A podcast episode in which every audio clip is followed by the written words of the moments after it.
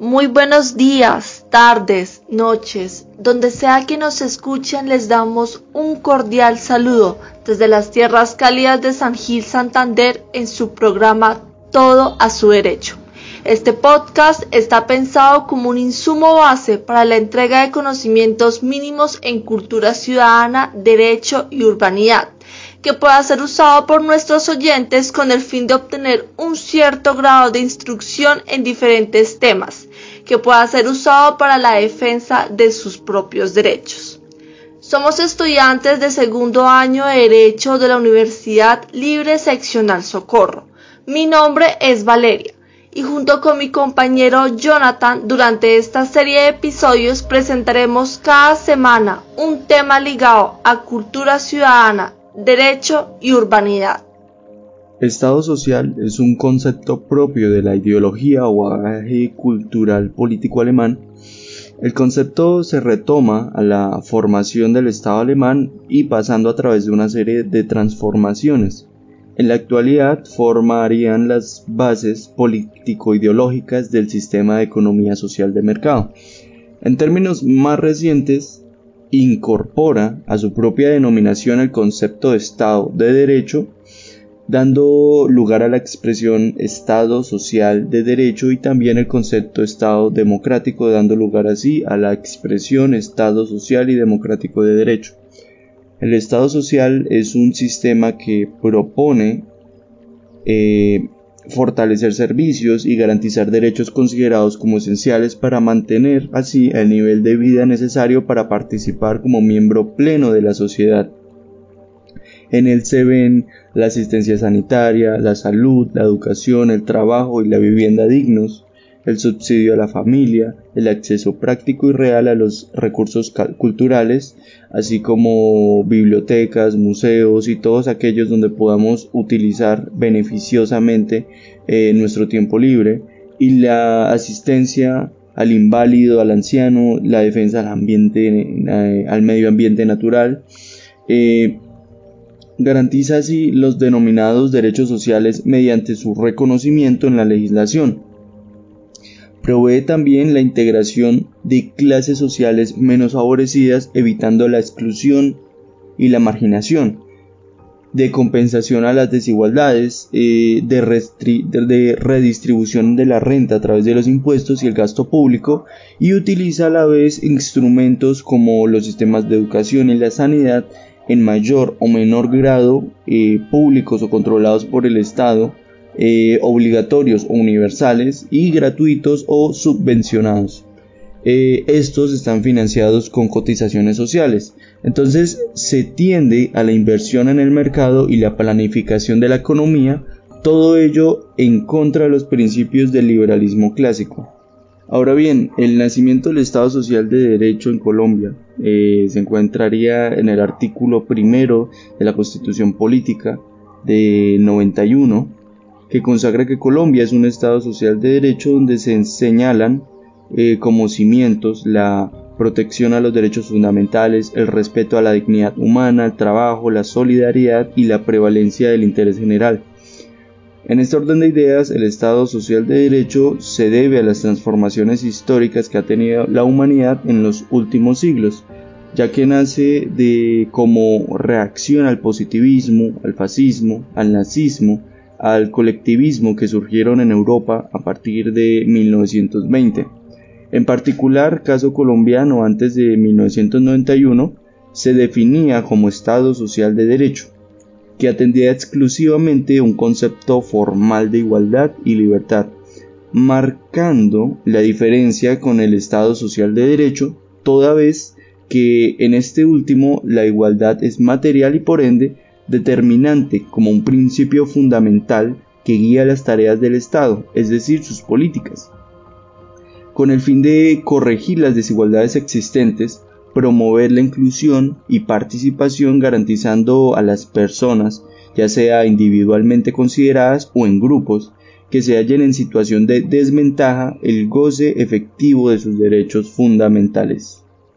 De la aplicación de la noción de Estado social de derecho podemos dilucidar que se da en un sentido meramente formal, ya que la mayoría de las instituciones públicas violan o desconocen los preceptos referidos en la Carta Magna de 1991, refiriéndonos principalmente a los derechos y facultades que otorga la población en general.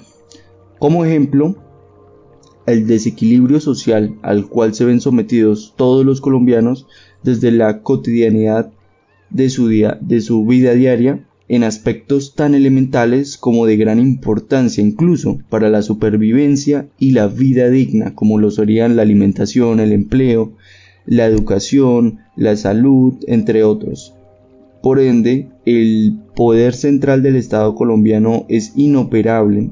para resolver todos estos problemas, no pudiendo garantizar a la nación el mínimo vital que tanto pregona.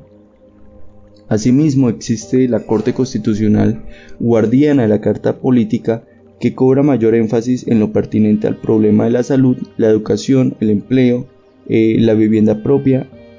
la alimentación, entre otros. En este orden de ideas, según el concepto,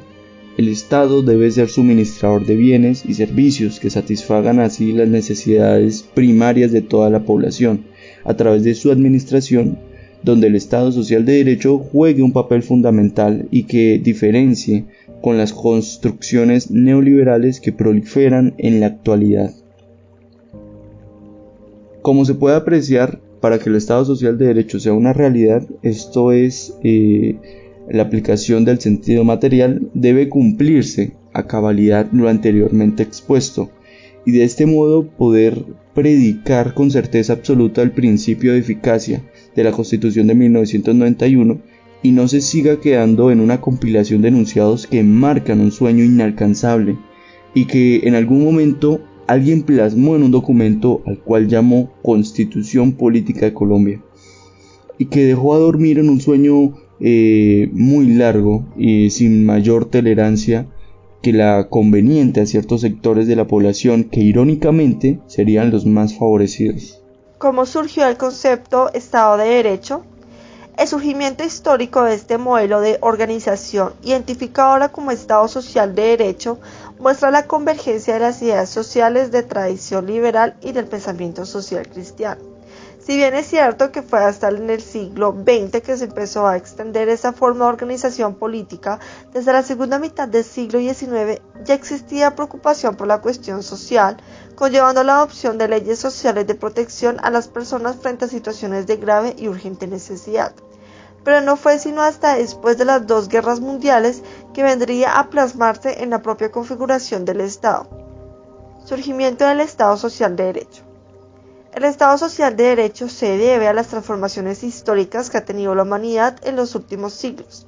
ya que él nace como reacción al positivismo, al fascismo, al nazismo y al colectivismo que surgieron en Europa a partir de 1920.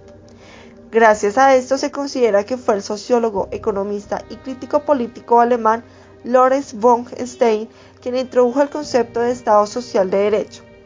Stein aducía que la sociedad no era una unidad que las diferentes clases sociales que la conformaban llevaba a que buscara sus propios intereses aún a costa de otros, conllevando al establecimiento de estados opresivos o dictatoriales. La recesión económica de la primera posguerra y la expansión de las ideas socialistas acompañadas de reacciones de corte igualitario dentro de las doctrinas liberales y conservadoras, así como la creciente industrialización y tecnificación de las sociedades, dejaron en claro que el ser humano no es realmente libre e igual debido a limitaciones naturales y sociales dentro de las cuales sobresalen las económicas. Es por ello por lo que se acepta que en muchos casos la libertad y la igualdad requieren para su realización de medidas, acciones, prestaciones, servicios que la persona por sí misma no puede asegurar. El Estado de Derecho evolucionó de un Estado liberal democrático a uno social también democrático, en el que los presupuestos materiales de la igualdad para todos estén efectivamente asegurados.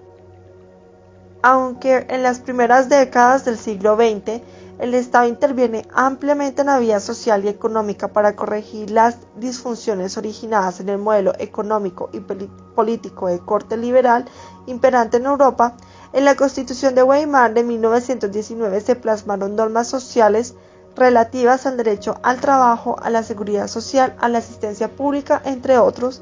pero solo tendrían un carácter programático. Otro tanto sucedió en el continente americano al proclamarse la Constitución de México de 1917 una vez terminada la Revolución. Así las cosas, Cabe resaltar que, a diferencia del Estado de Derecho, que atiende exclusivamente a un concepto formal de igualmente libertad, en el Estado social de Derecho la igualdad material es determinante como principio fundamental que guía las tareas del Estado con el fin de corregir las desigualdades existentes, promover la inclusión y la participación y organizar a las personas o grupos en situación de desventaja el goce efectivo de sus derechos fundamentales. De esta forma, el Estado social de derecho busca realizar la justicia social y la dignidad humana mediante la sujeción de las autoridades públicas a los principios, derechos y deberes sociales de orden constitucional. Con la Constitución de 1991 se inscribe dentro de los que se ha denominado el neoconstitucionalismo o nuevo derecho constitucional que surge con posterioridad a la Segunda Guerra Mundial especialmente a partir de la expedición de la Constitución de Bonn o Ley Fundamental para la República Federal de Alemania de 1949. Las constituciones que se identifican con el neoconstitucionalismo se caracterizan porque ostentan la condición y las verdaderas normas jurídicas, estableciendo en su cuerpo normativo su supremacía sobre las demás normas dejando de ser tan solo una serie de cláusulas programáticas que requieren de desarrollo legislativo para poder efectivizarse. Es así como prescribe mecanismos constitucionales de efectividad para garantizar el principio de supremacía constitucional y de protección a los derechos en ella plasmados así como procedimientos especiales para su reforma de manera tal que amplían no solo la capacidad de los ciudadanos de intervenir en ella, sino que restringe las facultades del legislador ordinario para ejercer sus funciones de constituyente derivado. La Carta de 1991 declara que Colombia es un Estado social de derecho que deriva su legitimidad de la participación del pueblo en las diferentes esferas de decisión en el primer artículo de la actual Carta Política se establecen calificativos del Estado colombiano que definen su naturaleza.